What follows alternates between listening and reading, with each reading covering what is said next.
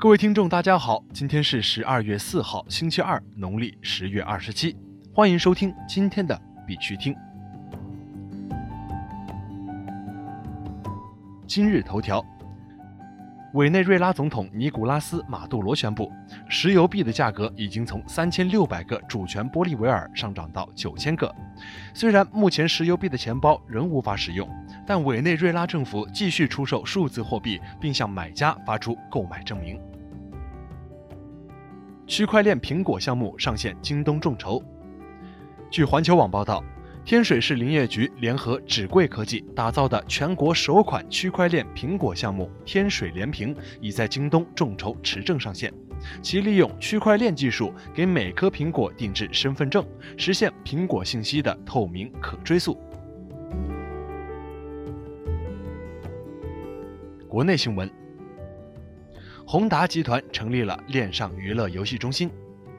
近日，宏达集团成立了链上娱乐游戏中心，已与马来西亚等多家海外的线上娱乐公司、国内多家具链上娱乐产业达成并签署战略合作协议。宏达链 HDA 在线上娱乐应用领域取得重要突破。本月丰富的线上娱乐应用将陆陆续续公布面世，可通过 ETH、HDA 等数字货币获得游戏积分，在给用户带来全新体验的同时，运用区块链技术创新应用领域，增强线上娱乐安全性，完善宏达链 HDA 落地应用的规模与愿景。湖南新闻联播播报长沙成立区块链产业园相关消息。湖南新闻联播于十二月二号在湖南新闻联播播报长沙成立区块链产业园相关消息。此前消息，长沙区块链产业园已于十一月底在长沙高新区信息产业园正式挂牌。楼底不动产区块链信息共享平台入选中国互联网加政务五十强。据楼底新闻网消息。近日，二零一八智慧中国年会在北京召开，会上发布了第四届中国互联网加政务优秀实践案例五十强评选结果单位名单，娄底市不动产区块链信息共享平台入选。消息称，区块链媒体八比财经、荣格财经或已解散。据媒体报道。传言八比财经、荣格财经等区块链媒体的人员已经解散。据悉，八比财经曾接受币安投资。据八比财经相关人士向三言透露，八比财经停更是因为业务调整需要，且自成立以来一直盈利。另有知情人士称，荣格财经微信号虽仍在更新，但是是由分流出去的团队在维持。李启源表示。持有比特币要有耐心，最终会以二十倍甚至百倍涨回来。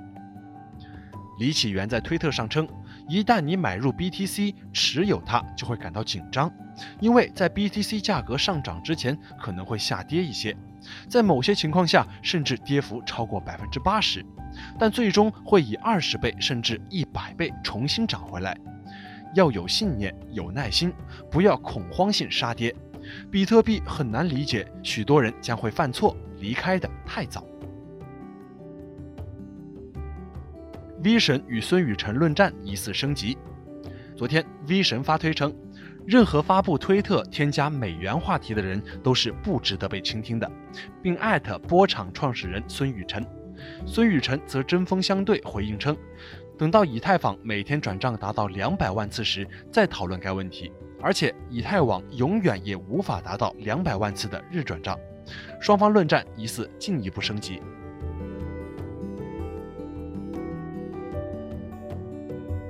国际新闻：韩国将在越南建造加密谷。昨天，在韩国首尔举办的 OK Group 韩国区块链协会交流会上，韩国区块链协会自律监管委员长田夏镇表示，将在越南大乐建造加密谷。现场图片显示，该加密谷将分三阶段建造，具体规划包括居民区、市区和文化区，通证经济位于文化区中。澳大利亚技能质量管理局认证国内首个区块链课程。据 Coin Cryptorama 报道，Blockchain Collective 开发的 Advanced Diploma of Applied Blockchain 的区块链课程，成为第一个获得澳大利亚技能质量管理局的认证，使其成为澳大利亚首个正式的全国认可的区块链课程。美国 SEC 主席表示，比特币和区块链应该符合我们的规则。在首届 Times Talk Deal Book 活动中，探讨了关于区块链和加密货币的问题。美国证券交易委员会主席 Jay Clayton 表示，SEC 有健全的规则，经受住了时间的考验，不应该为了适应技术而改变这些规则，仅仅是因为这些技术是新出现的。Clayton 称，技术应该能符合我们的规则。我认为这项技术对提高我们市场的效率有着不可思议的前景。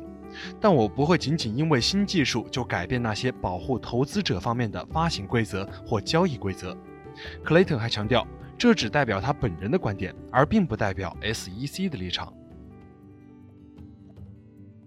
韩国新财长表示，拟向数字货币和初始数字货币发行征税。据韩国时报三号消息，韩国财政部新任部长洪南基透露，该国拟向数字货币和初始数字货币发行征税。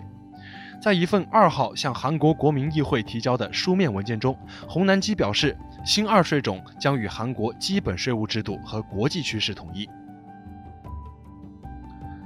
伊朗首个基于区块链的出租车应用程序正在开发中。据《Tehran Times》消息，一位来自德黑兰谢里夫科技大学的区块链专家创办一家区块链初创公司，该公司将推出首个伊朗区块链出租车应用程序。该专家解释道：“通过互联网出租车服务中仍存在权力下放，通勤工资甚至可能降至不到百分之五。区块链平台还提供了一种根据供求关系定价的机制。”今天的必须听新闻播报就到这里，更多信息敬请关注我们的微信公众号“必须听”。感谢各位听众的支持，祝大家度过美好的一天，我们明天见吧。